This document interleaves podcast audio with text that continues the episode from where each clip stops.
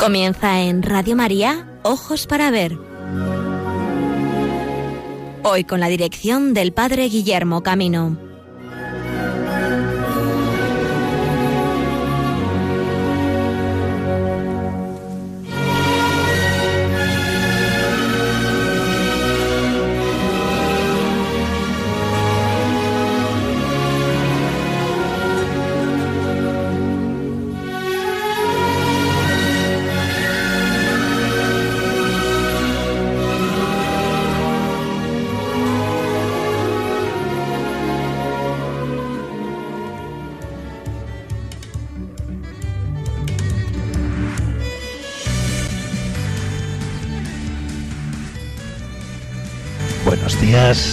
Amigos y amigas de Radio María. Bienvenidos a esta nueva edición de Ojos para Ver. Hoy es 14 de julio. En este año de 2020 estamos casi en el centro y corazón de este verano.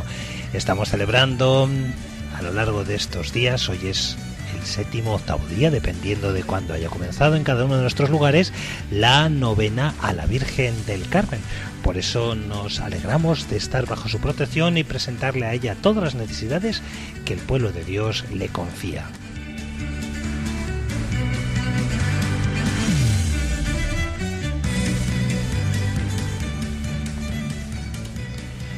Y nuestro saludo a todas las personas que seguís hoy este programa, que os habéis acercado desde la sintonía de Radio María a este programa de difusión de arte y de cultura cristiana. Hoy vamos a hacer un recorrido, en primer lugar, un capítulo internacional ineludible que es hablar de Santa Sofía de Constantinopla, pero queremos ante todo volver a la geografía de nuestra nación para hacer un recorrido por alguna de las exposiciones y de los motivos culturales interesantes y así os invitamos a conocer el Museo Diocesano de Arte Sacro, el Museo de Arte Sacro de Orihuela. También hablaremos de la Basílica de San Isidoro de León. Por cambiar otros puntos de nuestra geografía, nos acercaremos también a la ciudad de Sevilla para conocer la exposición titulada Emociones en el Arte, organizada por Caixa Forum. Queremos de un modo especial ofrecer hoy un reportaje en este momento de reconstrucción nacional hay un, el ejemplo valiente de lo que ha sido una labor de reconstrucción nada más y nada menos que de más de seis años de volver a poner en pie el patrimonio arquitectónico de Lorca. Vamos a conocer cómo ha sido todo este proceso de reconstrucción y de puesta a punto, en este caso del magnífico templo de San Patricio. Pues bien amigos, eh, bienvenidos pues a este programa y comenzamos con alegría, en primer lugar saludando a nuestra Madre, la Virgen del Carmen, con esta alegre canción.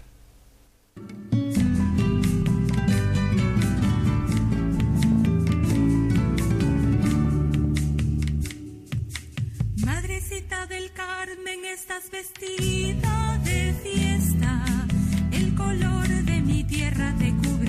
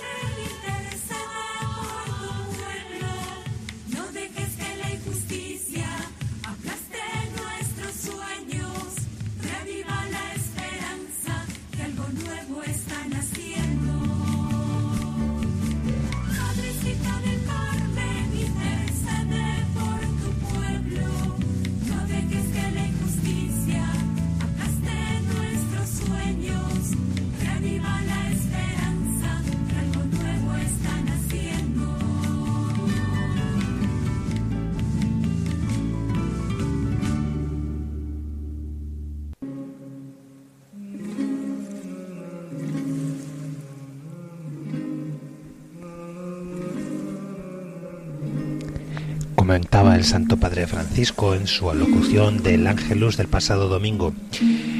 Mi pensamiento se va por el mar muy lejos, hasta Estambul, profundamente preocupado por Santa Sofía.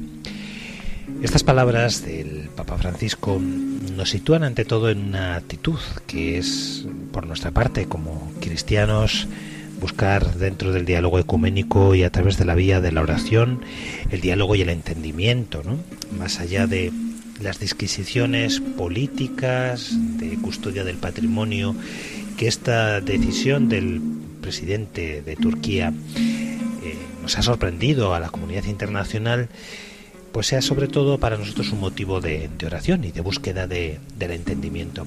No queremos abordar esta cuestión desde un punto de vista, como os decía hace unos instantes, política o de gestión administrativa. Vamos a abordar lo que ha significado desde el punto de vista de la historia de la arquitectura cristiana, lo más significativo de lo que es eh, Santa Sofía es sin duda la construcción más emblemática de Estambul, la antigua Bizancio, una colosal catedral en la ribera occidental del Bósforo, con un fantástico domo y minaretes ya de época árabe que dominan el panorama, cuyos muros contienen siglos de arte, nada más y nada menos que casi 1500 años de existencia, de ellos 950 años consagrados en honor de la segunda persona de la Santísima Trinidad, la santa sabiduría de Dios, Jesucristo.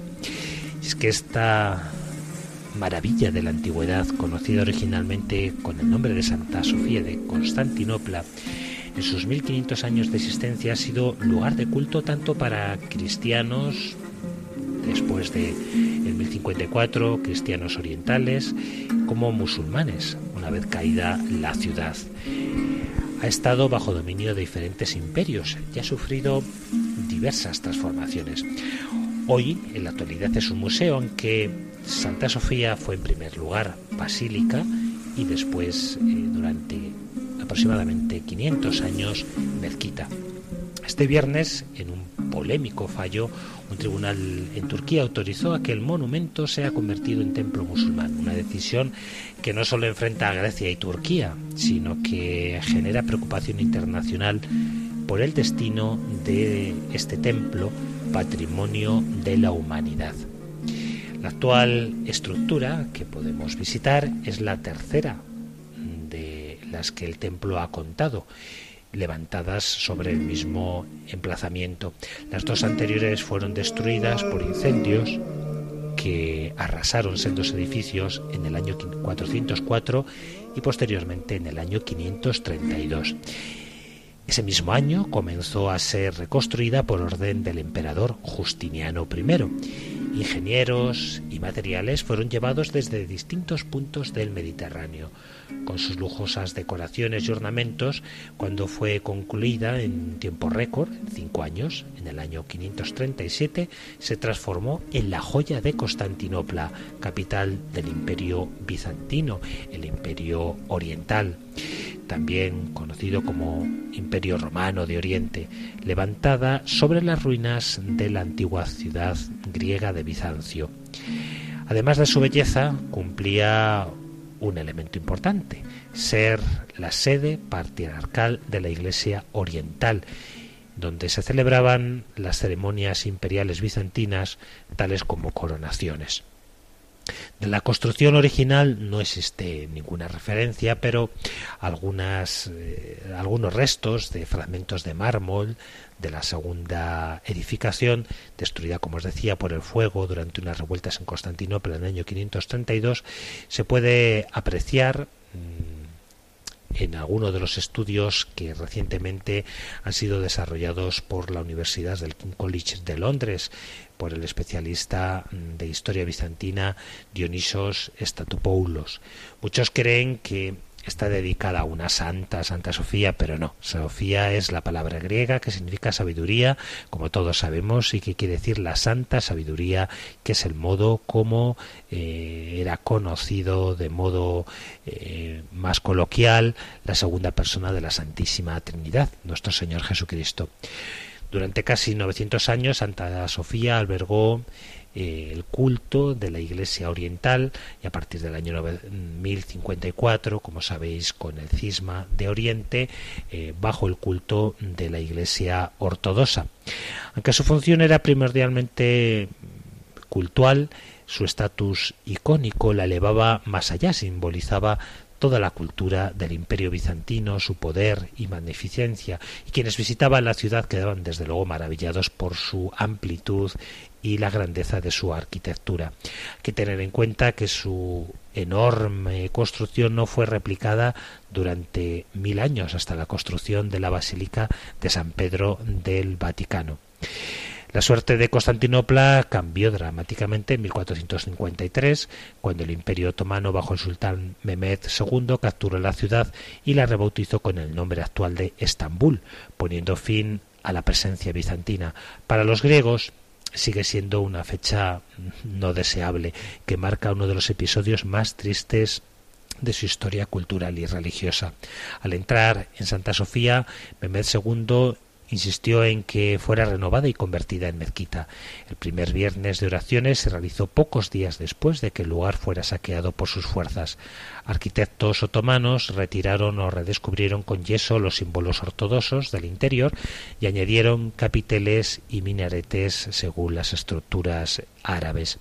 Fue la principal mezquita de Estambul hasta que se construyó en 1616 la actual también mezquita azul, que como muchas mezquitas del mundo eh, diríamos, adoptan el esquema arquitectónico de esta gran basílica. El poderoso Imperio Otomano llegó a su fin tras la Primera Guerra Mundial y su territorio fue dividido, como sabéis, entre los aliados victoriosos. De sus escombros nació también el Estado moderno de Turquía, eh, gracias a un fuerte movimiento nacionalista. Su fundador y primer presidente fue Mustafa Kemal Atatürk, que ordenó en aquel momento que Santa Sofía se convirtiera en vía del diálogo universal en un lugar estrictamente de visita turística. Los historiadores dicen que la recién establecida República de Turquía buscaba influir así los legados de todas las civilizaciones que formaron el país, incluyendo la bizantina y la otomana, buscando un elemento de consenso. Desde su apertura como museo en 1935, Santa Sofía se ha convertido en una de las atracciones turísticas más visitadas, desde luego, de Turquía, incluyendo la de líderes y grandes personalidades mundiales. También ha aparecido en numerosas películas que han utilizado su espectacular arquitectura como fondo escénico. Y vamos a comentar eh, brevemente qué es lo más significativo de las decisiones de los arquitectos originarios que crearon este magnífico templo.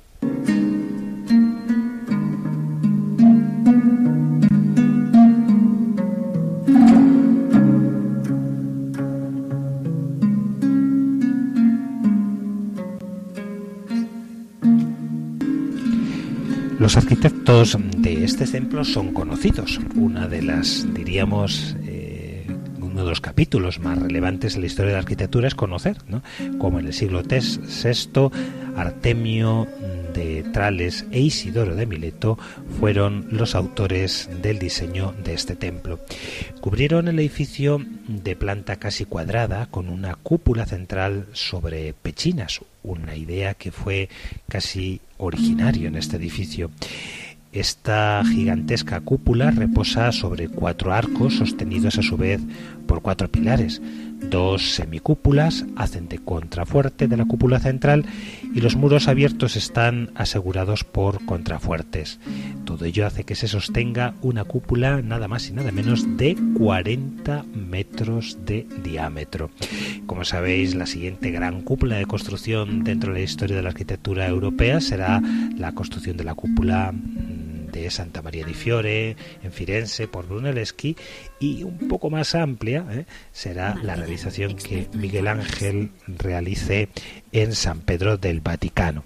Pero estamos hablando, fijaos amigos, de casi mil años antes de la construcción de estos templos de fin del siglo XV, siglo XVI, eh, esta gigantesca construcción sigue en pie. La construcción, como sabéis, en definitiva se llevó a cabo sobre la, primitiva basílica en su segunda ampliación durante el reinado de Justiniano en el periodo conocido como la Primera Edad de Oro. Sus arquitectos hicieron un diseño sin precedentes, tomando elementos conocidos como fue el diseño de una planta basilical eh, de estructura mm, centralizada, es decir, una planta cuadrada dividida en naves, pero eh, sobre una planta cuadrada y presidida centralizada por una gigantesca cúpula. Ambos elementos, ¿verdad?, se unen en una estructura eh, totalmente significativa para aquel momento. En palabras de Agatías, los diseñadores Artemio de Trales, matemático, Isidoro de Mileto, arquitecto, trataron de aplicar la geometría a la materia sólida. Justiniano, según su cronista oficial, Procopio de Cesarea, al ver Santa Sofía terminada, exclamó Salomón, te he vencido. Y es que su arquitectura es eminentemente espacial, aunque el efecto exterior ha sido significativamente modificado por los otomanos, que lo enriquecieron con minaretes, colocaron espolones, grandes contrafuertes, la idea del edificio fue el que la gran cúpula que se iba a construir se sostuviera merced a estos cuatro arcos reforzados mediante contrafuertes y semicúpulas que desviaran los empujes laterales. Los tímpanos de los cinco arcos principales reflejan cómo se llevó el cuerpo de San Marcos a la basílica. La planta es un rectángulo de 77 por 71 metros, la cúpula con forma de media naranja de 56,6 metros de altura y 31,87 de diámetro. Se apoya sin tambor en cuatro pechinas y está reforzada por 40 nervios entre los que se abren otros 40 ventanales que hacen que la disposición y la distribución de las cargas, el conjunto de la iluminación hagan que esta cúpula parezca que se sostenga directamente del cielo. Bien amigos, pues invitados por el Papa Francisco, tengamos una intención en nuestra oración por el diálogo ecuménico interreligioso y que sea eh, lo mejor para el futuro de la custodia de este bien patrimonio de la humanidad.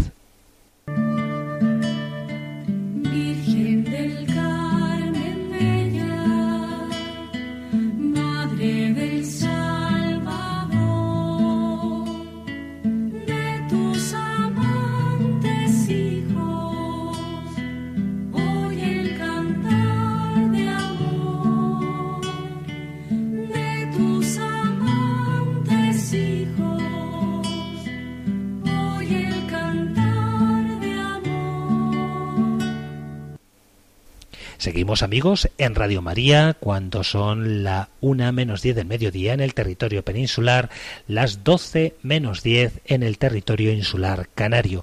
Hemos hecho una reflexión sobre los retos que supone para la conservación del patrimonio de Santa Sofía esta nueva situación que hemos comentado y pasamos ahora a hacer un recorrido por alguna de las exposiciones y de las realidades interesantes de puesta a punto del patrimonio cristiano en España.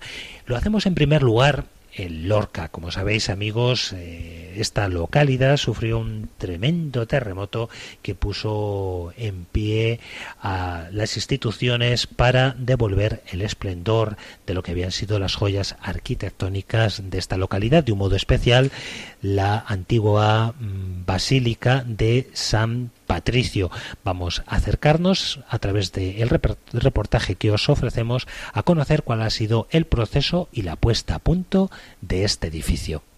Vamos para Lorca.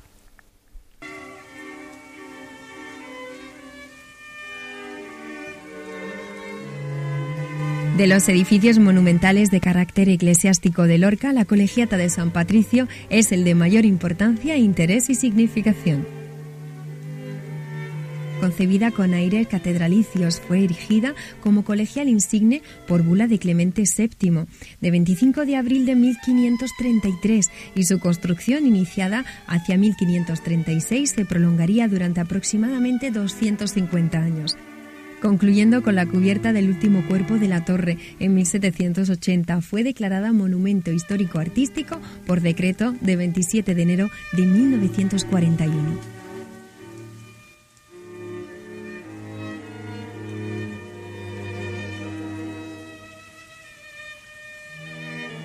A pesar de sus dimensiones, se trata de un templo votivo que acordó construir el Consejo Lorquino tras la importante victoria en la batalla de los Alporchones, ocurrida el 17 de marzo de 1452. Desde aquel año San Patricio, patrón de Irlanda, lo fue también del viejo reino de Murcia.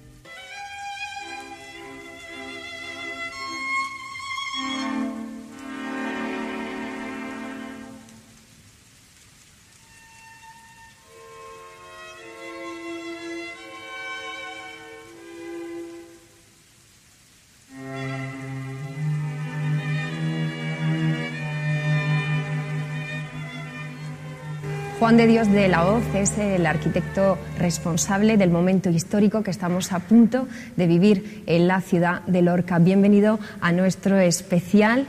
Todo el mundo le conoce, pero vamos a hacer un recorrido por su trayectoria antes de llegar hasta aquí. Muchas gracias por, la invitación a participar con vosotros en, el programa. la verdad es que estamos muy contentos de haber trabajado en la ciudad, en Lorca en este edificio quizá un poco más porque es un, inmueble fabuloso, fantástico, nos está dando muchísimas alegrías y la verdad es que cada día que pasa estamos más contentos. Y eso que ya mm, son muchos años interviniendo en patrimonio y estamos más acostumbrados a las sorpresas. ¿Con qué retos fuera de lo habitual os habéis encontrado? Pues es verdad que, no es una restauración eh, normal. Eh, lo habitual es entrar en un edificio en el que bueno, está en un estado de mejor o peor, pero en este caso, después del terremoto, el edificio estaba realmente dañado.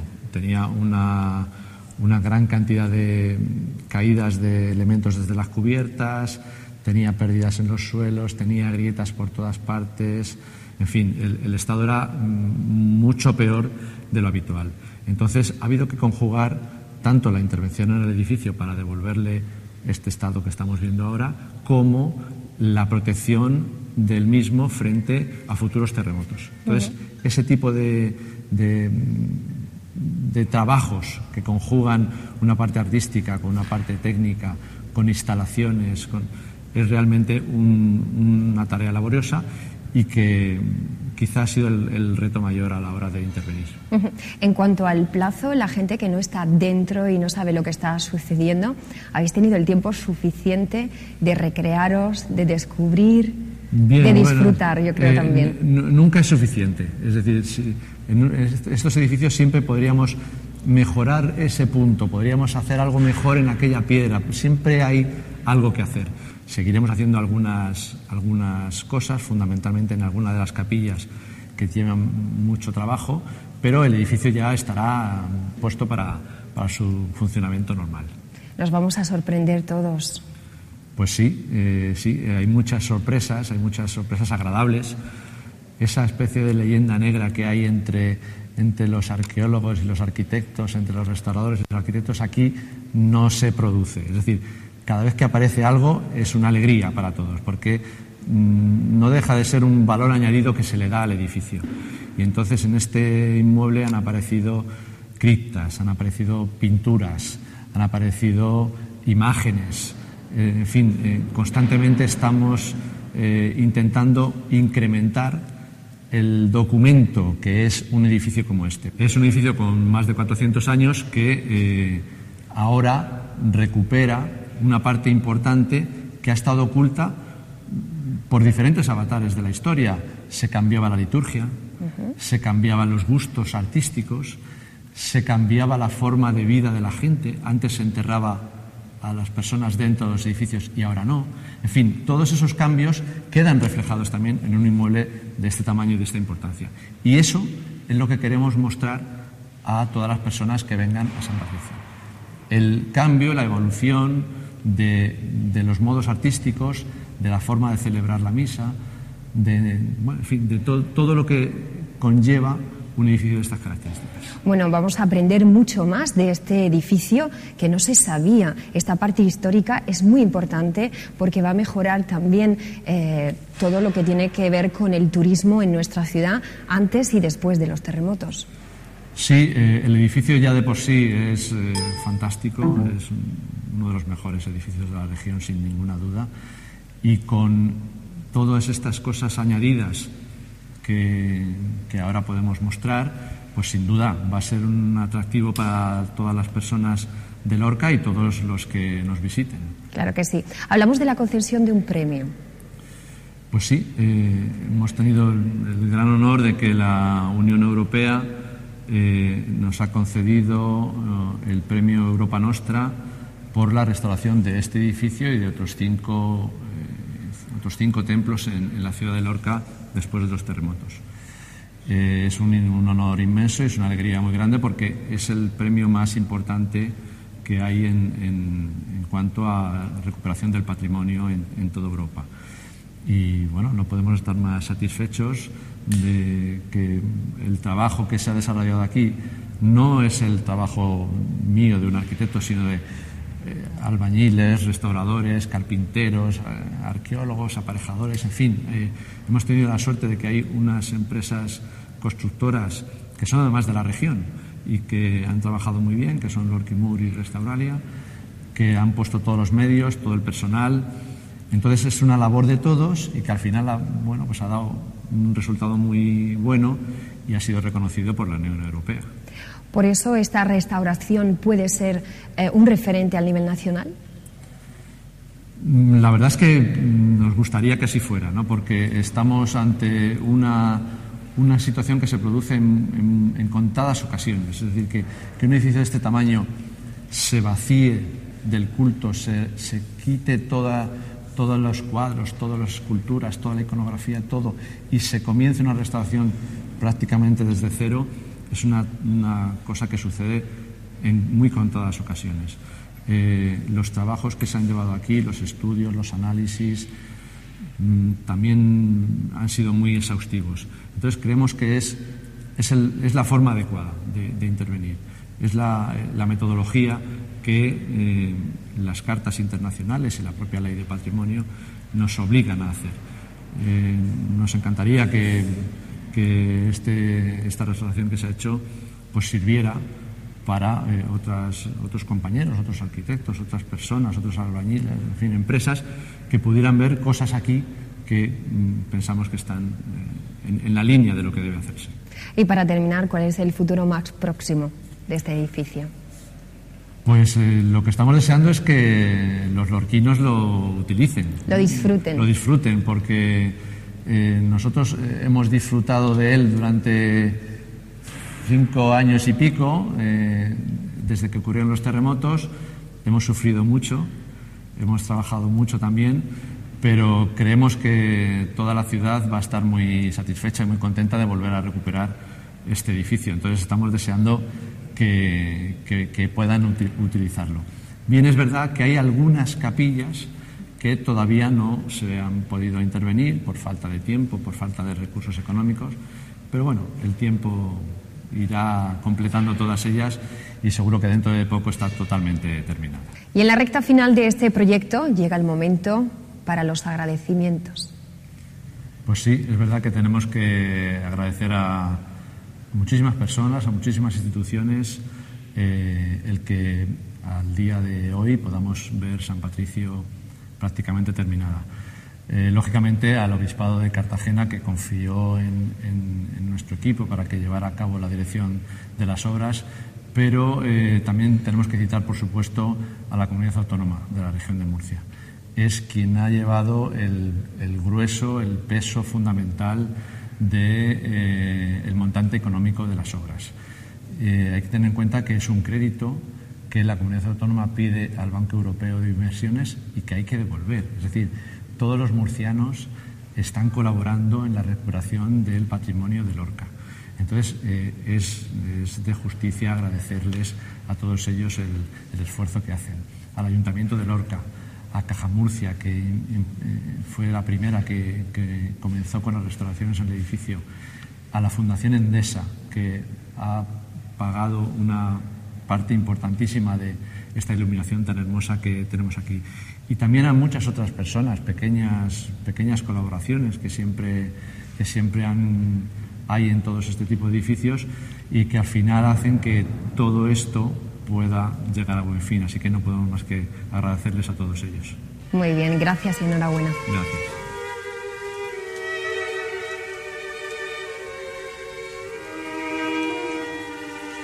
Desde aquel año, San Patricio, patrón de Irlanda, lo fue también del viejo reino de Murcia. Arquitectónicamente, la Colegiata de San Patricio conserva un muestrario interesante de estilos arquitectónicos que abarcan desde el Renacimiento más puro, con el que se comienza a construir la cabecera del templo hacia 1536, hasta un barroco con todas sus características decorativas desarrollado en la fachada principal, trascoro y salas capitulares la existencia de un plan originario diseñado por el maestro Jerónimo Quijano, seguido por quienes le sucedieron en la dirección de la obra. Hizo que el interior conservase una unidad estilística que no se vio afectada por el largo proceso de construcción. Quizás los espacios arquitectónicos más interesantes sean la capilla de la Virgen del Alcázar, antigua patrona de Lorca, la sacristía en la base de la torre y la capilla mayor, donde se advierten los rasgos de renacimiento de severas líneas clásicas de provisto casi de elementos decorativos.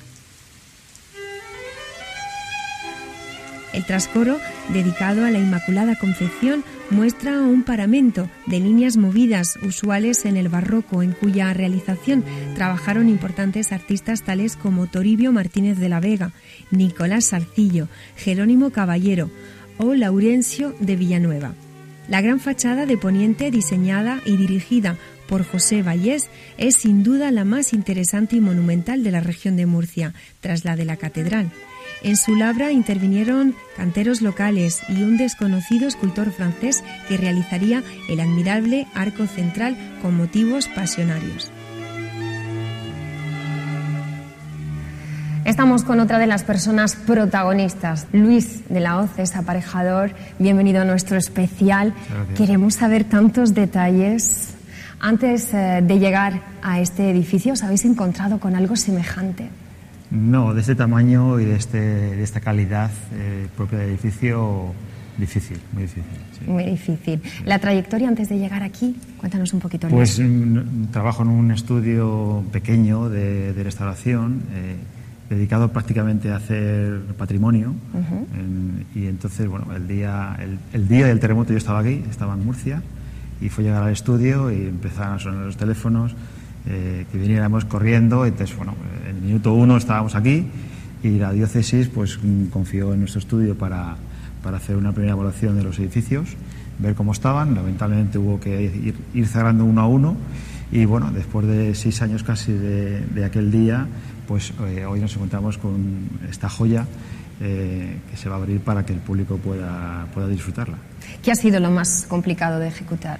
Lo más complicado ha sido el, hacer que este edificio eh, se comporte mejor para otros posibles eh, terremotos que pudieran ocurrir. Muy importante. Es un edificio que estaba muy bien construido, eh, estaba bien preparado, funcionó bien con el terremoto porque no hubo ninguna zona que, que colapsó ni tuvo ningún problema gravísimo que, tipo Santiago o algunas otras iglesias, pero ha habido que hacerle cosas para que en el futuro, si hubiera otro terremoto, se comportara mejor aún. ¿no? Ha habido que quitar estructuras antiguas, metálicas, eh, quitar el hormigón. Eh, bueno, eso ha sido una labor compleja. Entonces, bueno, el edificio hoy está mejor preparado que hace seis años para, por si acaso, Dios no lo quiera, eh, vuelve a ocurrir. Y otro, otro tema complicado ha sido el, meter las instalaciones del siglo XXI en una iglesia eh, como esta. Eso, eso quería saber, ¿qué materiales se han utilizado? Sí, aquí eh, sobre todo es todo tradicional. Eh, está piedra, la cal, la madera, mm, es, todo, es todo lo que usaban nuestros maestros de, siglos atrás. ¿no? prácticamente no hay metal, no hay hormigón. y los elementos que hemos tenido que incorporar, que son complicados de meter, pues son las instalaciones, la luz, eh, meter algo de climatización. Todo eso es complejo porque no hay sitios, no hay, eh, las paredes están con pinturas. Entonces, bueno, eso es un esfuerzo grande de planificación y de ver cómo, cómo llevar la luz a una, el cable de una luz que está en un sitio en el que no hay manera de llegar sin romper nada. ¿no? Eso ha sido lo más complicado. También veo complicado la gestión económica porque cuando os vais encontrando eh, con tantos problemas desde un principio, con tantos cambios, cosas que vais descubriendo que nadie sabía, para con el mismo dinero hacerlo todo? Mm, es complicado. Lo que hemos intentado hacer aquí eh, es una cosa que hoy día se usa poco, que es el sentido común.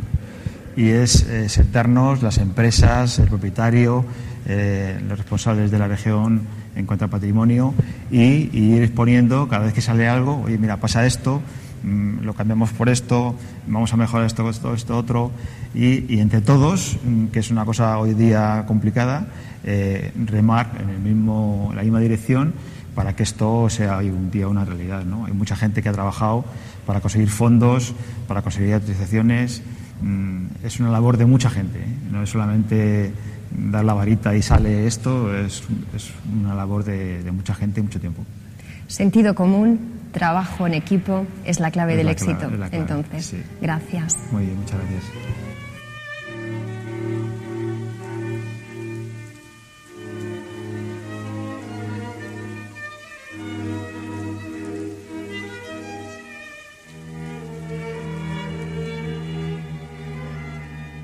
El interior de la colegiata albergaba hasta la guerra civil una impresionante muestra de objetos artísticos para el culto que se perdieron en los lamentables sucesos de agosto de 1936. A pesar de esa destrucción, aún conserva el templo una buena muestra de pinturas local del barroco, sobre todo lienzos de Pedro Camacho y algunas esculturas que merecen ser contempladas, como el resucitado de Roque López, y un San Lázaro del taller del granadino Alonso de Mena.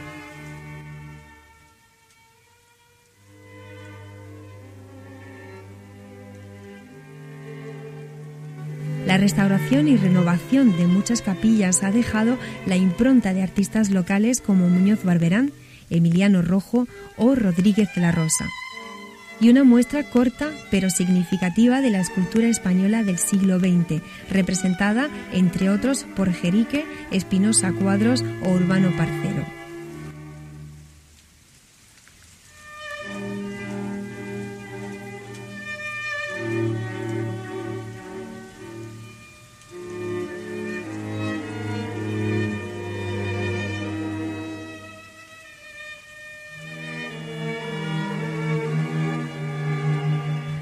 Pablo Molina es restaurador y nos va a contar si sabíais que existían estas pinturas. Pues a decir verdad, no teníamos constancia física de la existencia de la mayoría de las pinturas que han aparecido en el, templo de San Patricio. Eh, dentro del proyecto de, Juan de Dios de la Hoz había una serie de estudios previos y gracias a esos estudios previos eh, empezamos a vislumbrar y ver que había restos en algunas de las zonas eh, pero no nos imaginábamos en un principio lo que nos hemos encontrado. O sea, ha sido una sorpresa para todos, la verdad, el, poder localizar el, gran número de, metros de pintura mural en diferentes zonas, en diferentes capillas, incluso en diferentes momentos históricos, porque el edificio es un edificio vivo, como, como eh, podéis ver y entender. Eh, entonces, en cada momento de, su historia se ha mm, modificado, se ha alterado, se ha creado una, una estética diferente y gracias a esta actuación que, estamos ya eh, casi terminando, pues bueno, vamos a poder ver un poco esa evolución de este edificio durante eh, casi 500 años que tiene, que tiene el templo. ¿Cómo la habéis restaurado? Eh, bueno, eh, la restauración ha sido una restauración que ha partido de una, primera campaña de catas para ver eh, el estado de conservación y la extensión de, esas pinturas murales. dependiendo de cada una de las capillas, pues íbamos haciendo en diferentes zonas. Y esa, ese trabajo nos ha conducido a, obtener estas pinturas que estaban ocultas. La mayoría de, de, las pinturas que podemos contemplar ahora mismo y en las capillas que todavía no se ha intervenido se ve que tenían dos capas eh, de lucido que totalmente tapaban estas capas de pintura, dos capas de milímetros.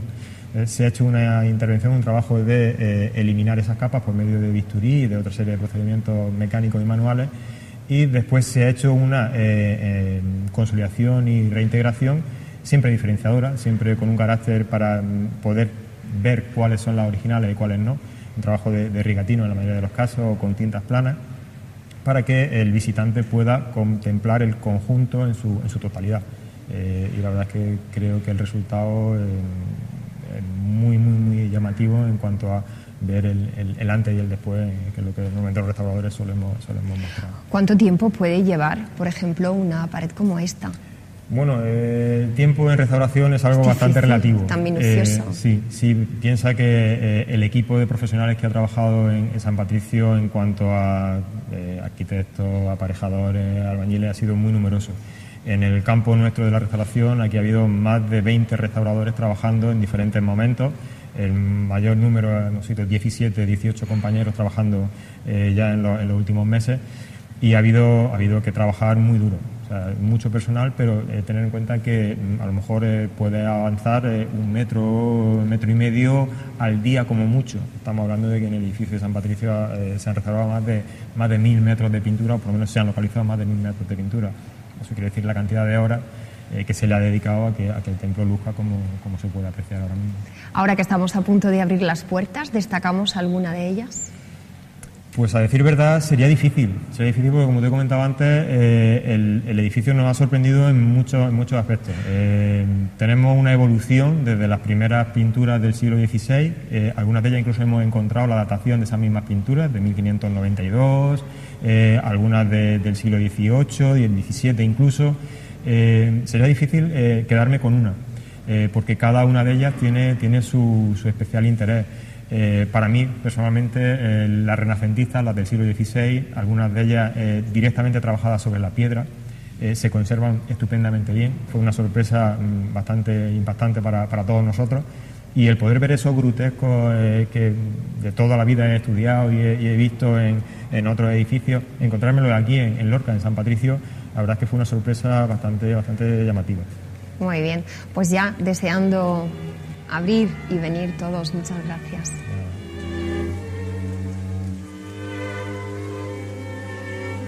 La restauración arquitectónica del templo tras los terremotos de 2011 ha permitido una puesta al día del edificio, recuperando en lo arquitectónico los valores y la presencia perdidos con el paso de los siglos. Además, el valor añadido que le han dado los trabajos arqueológicos realizados durante la obra y la importante restauración de las pinturas murales que se reparten por todo el templo nos descubren aspectos ocultos de la propia historia del edificio y la configuración que tuvo el templo en los siglos pasados.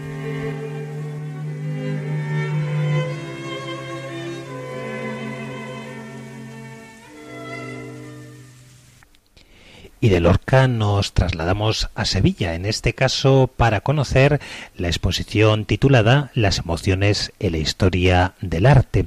Podemos ver esta exposición hasta el próximo 30 de agosto. Eh, la exposición se encuentra en las sala exposiciones de Caixa Forum en la ciudad de Sevilla y ha sido comisariada por Erika Goyarrola y comentamos en qué consiste y cómo está organizada esta exposición.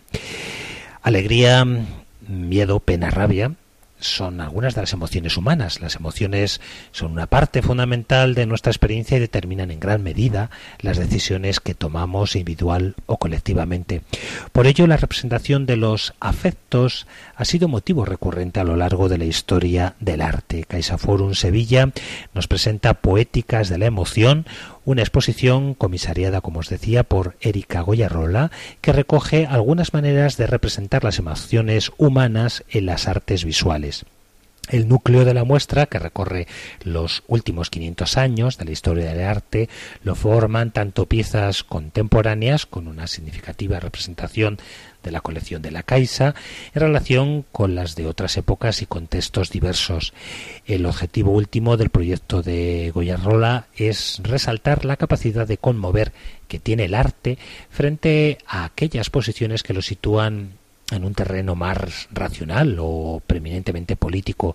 Así ahonda en la forma en que el arte ha incorporado las emociones en su discurso a lo largo de la historia el arte pasional, todos entendemos que es un arte de emociones, ¿no? El arte cristiano es un arte que, que busca conmover al espectador y por eso en ellas, como tantas veces hemos comentado, la buena parte del arte procesional y del arte vinculado a la pasión de Cristo, las emociones se muestran eh, de un modo significativo durante el barroco en su máxima expresividad, ¿no? Bueno, pero no todo lo que es esta exposición recorre solo ejemplos de arte cristiano, sino que también hay obras mm, extraídas de otros contextos. Vamos a escuchar en este caso a la comisaria en el momento en que quedó inaugurada esta exposición la explicación del sentido de la misma.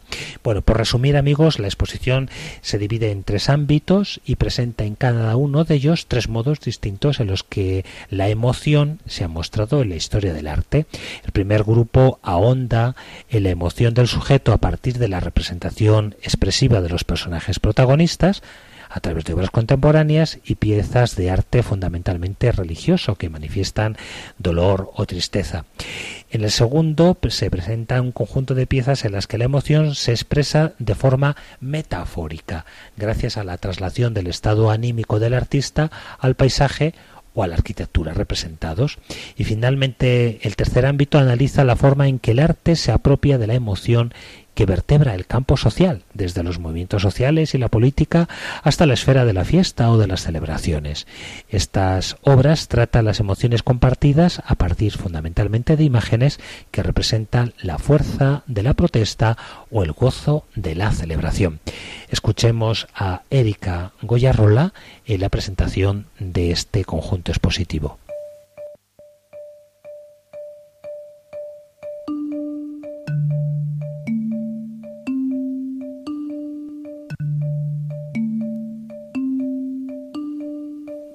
Poéticas de la emoción eh, es una exposición que lo que trata es de resaltar la, emoción en el arte, ¿no? en la historia del arte. Y surge precisamente por eso, ¿no? porque en las exposiciones de arte contemporáneo muchas piezas o muchas exposiciones, al final muchos discursos eh, han olvidado o han dejado de lado ¿no? pues este, este aspecto emotivo. Lo que se quiere aquí es, resaltar eh, esa cualidad del arte.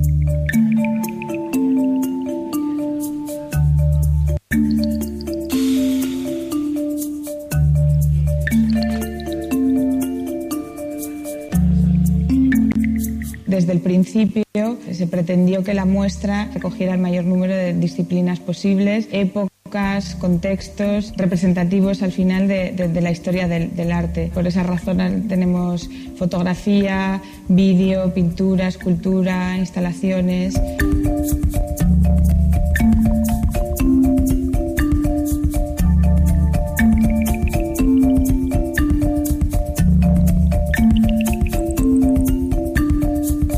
Piezas interpelan por, su emotividad precisamente. Muchas de ellas son bastante reconocibles, ¿no? porque son piezas de, pertenecen al arte figurativo o al arte religioso, que, las tenemos todos en, nuestro imaginario, y entonces estas piezas pues quizá nos sirvan para interpretar eh, piezas de arte contemporáneo que pueden tener quizá un discurso más críptico.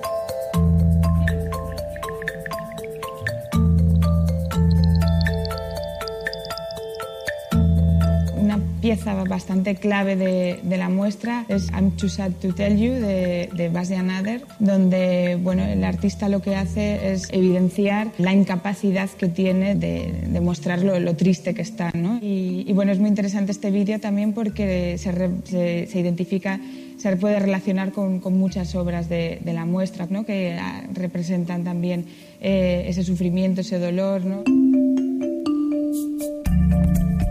Luego también ese desplazamiento irónico, ¿no? que no sabemos eh, muy bien si llora de verdad o no, también se puede identificar con la, con la pieza de Esther Ferrer, que es muy irónica y habla precisamente de esa posible manipulación de, las emociones, de, al representar las emociones.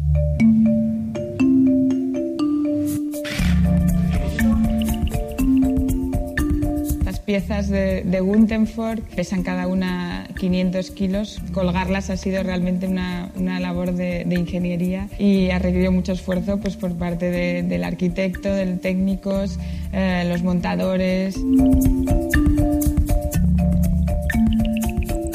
muchas de las piezas, la mayoría sí que las conocía, pero otras muchas, bueno, pues te las esperas al final o más grandes o más pequeñas, o incluso si las, las tienes vistas, ¿no? Y cuando las pones en la pared, bueno, cambia, cambia muchísimo. Y bien amigos, aunque nos hubiera gustado completar el itinerario que teníamos propuesto para hoy en las tierras leonesas y también en las tierras alicantinas de Orihuela, vamos a dejar algo como deberes para eh, nuestro próximo programa en el mes de agosto. Muchas gracias por acompañarnos. Vamos a concluir también hoy nuestro programa, como hemos comenzado, con un canto a la Virgen del Carmen pongamos bajo su manto todas nuestras intenciones, que de un modo especial sostenga a todas las personas que han vivido con mayor dificultad las consecuencias de esta pandemia que estamos todavía sufriendo. Pidamos por aquellos lugares donde los rebrotes están siendo un poco más agresivos y pidamos de un modo especial por las personas mayores, así nos ha invitado la Conferencia Episcopal Española para el próximo día 26 tener una jornada especial de oración por las personas mayores, los residentes, aquellas personas que puedan estar en un momento de mayor reclusión, alejados de los suyos y más necesitados de nuestra oración, nuestra cercanía y nuestra presencia pastoral. Pues venga, por vosotros amigos, pidamos a la Virgen del Carmen que os cuide y os guíe en el camino de la vida. Virgen del Carmen, ruega por nosotros. Y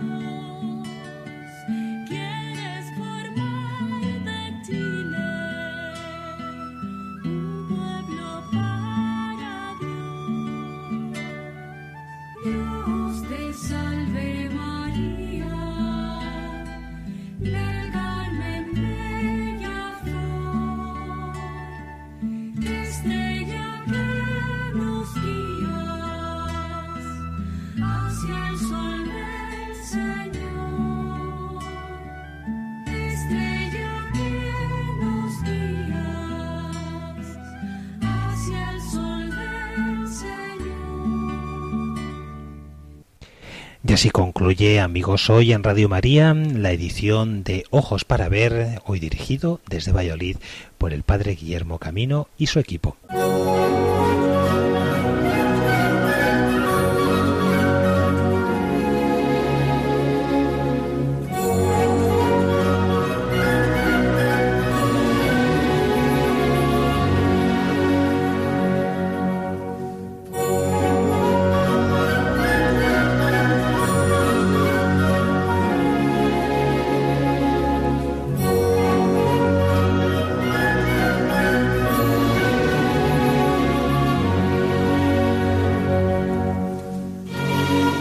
Así finaliza en Radio María, Ojos para Ver. Hoy con la dirección del Padre Guillermo Camino.